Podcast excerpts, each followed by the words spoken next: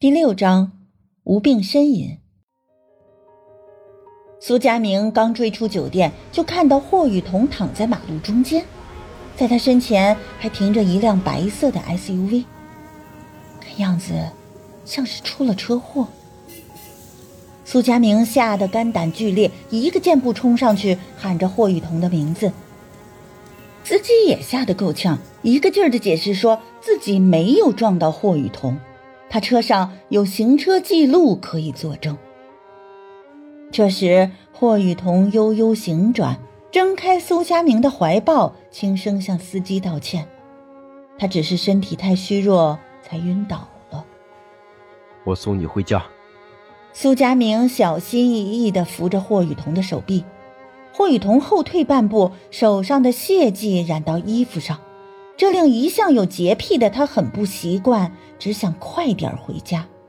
我没事，你不必管我。苏佳明恨其不争。雨桐，他那么对你。霍雨桐打断他的话：“因为我老公出轨，所以我就要有样学样，这样我俩才般配，对吗？”苏佳明愕然，结结巴巴的解释道：“我，我我不是那个意思。”霍雨桐神情凛然。我的婚姻不需要别人品头论足，佳明，你不用同情我，我不喜欢这种感觉。苏佳明脱口说出：“我对你不是同情，从来都不是。”霍雨桐倒退半步：“同情也好，无论哪种感情，我都不需要。你别跟着我，求你了。”苏佳明只能眼睁睁看着霍雨桐越走越远，心中无限的惆怅。天空下起雨来。傍晚，齐光远回到家，一推门，客厅空空如也。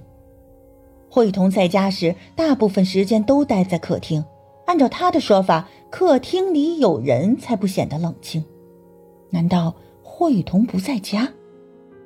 齐光远没来由的一阵心烦。中午，他眼睁睁看着苏佳明紧随霍雨桐而去，意图相当明显。老同学们看不惯齐光远对霍雨桐的态度，又不好当面指责他，就故意提及上学时苏佳明对霍雨桐的种种好处，以此刺激他。齐光远顺手抄起玄关处的花瓶，用力的丢到地板上，玻璃碎了一地。楼上传来细微的声响，齐光远抬头看去，发现霍雨桐正站在楼梯拐角处。由于没开灯的缘故，霍雨桐的大半张脸隐在黑暗之中，齐光远看不清他的表情。两人沉默相对，半晌。霍雨桐转身走了，齐光远也跟着上楼，发现霍雨桐进了书房。桌子上摆满了厚厚的文件夹，霍雨桐的双手缠着纱布，操作起鼠标键盘显得格外的笨拙，可他仍一丝不苟的在忙碌着。公司上半年的财报我已经核对完了，田园牧歌这个项目的经费严重超标，我对其产出持怀疑态度。不建议继续砸钱进去。另外，广告投入方面，除了原有的综艺节目冠名，最好加大在短视频平台上的投入比例。齐光远握住霍雨桐的手腕，纱布包得很厚，可依然有血迹透出来。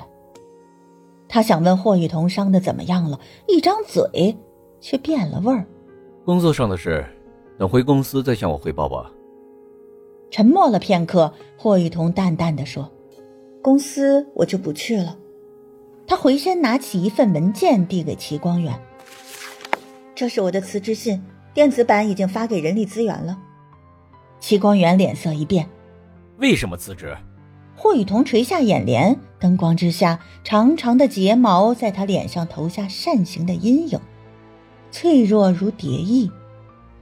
我累了，想给自己放个长假。齐光远把辞职信撕成粉碎。多少人拼死拼活一辈子都买不上一套房，你整天锦衣玉食，也好意思说累？哼！我看你是无病呻吟，霍雨桐浑身一颤，抬头看向齐光远，眼中有泪光闪现。无病呻吟。他凄然一笑，肩膀抖动着。不是只有干体力活才会累，齐光远，不懂世事辛酸的人是你。霍雨桐有气无力地说：“他想离开书房，在与齐光远擦肩而过时，齐光远用力抓住了他的手。还没长好的伤口再度裂开，鲜血渗透纱布。霍雨桐，你到底在不满什么？一切不都如你所愿了吗？”齐光远厉声喝道：“什么如我所愿了？嫁给你吗？不，我要的不是这个。”霍雨桐想要甩开齐光远，可挣扎几下后就没了力气，他索性放弃挣扎。光远，换一个人喜欢吧。齐光远一怔：“你说什么？”霍雨桐苦涩的笑了：“我不勉强你爱我，可陆思涵，他不适合你。”齐光远的眼中几乎能喷出火来：“你敢干涉我？看样子随时会爆发。”霍雨桐并不畏惧，只是平静的阐述事实：“你外粗内细，适合找一个善良单纯的女孩子。”陆思涵性格偏执，为达目的不择手段。如果能骗你一辈子还好，万一哪天露了破绽，你会伤心的。齐光远用手指勾住霍雨桐的下巴，眼神轻蔑：“你会有这么好心？”不等霍雨桐有反应，他接着说：“你以为这样就能离间我跟思涵？”一滴泪从霍雨桐的眼角滑落。心中只有一个念头：这里待不下去了。多待一会儿，他都会窒息。用力推开齐光远，霍雨桐跌跌撞撞跑下楼。齐光远眉头紧皱，看到地板上凌乱的拖鞋，立刻飞奔出去。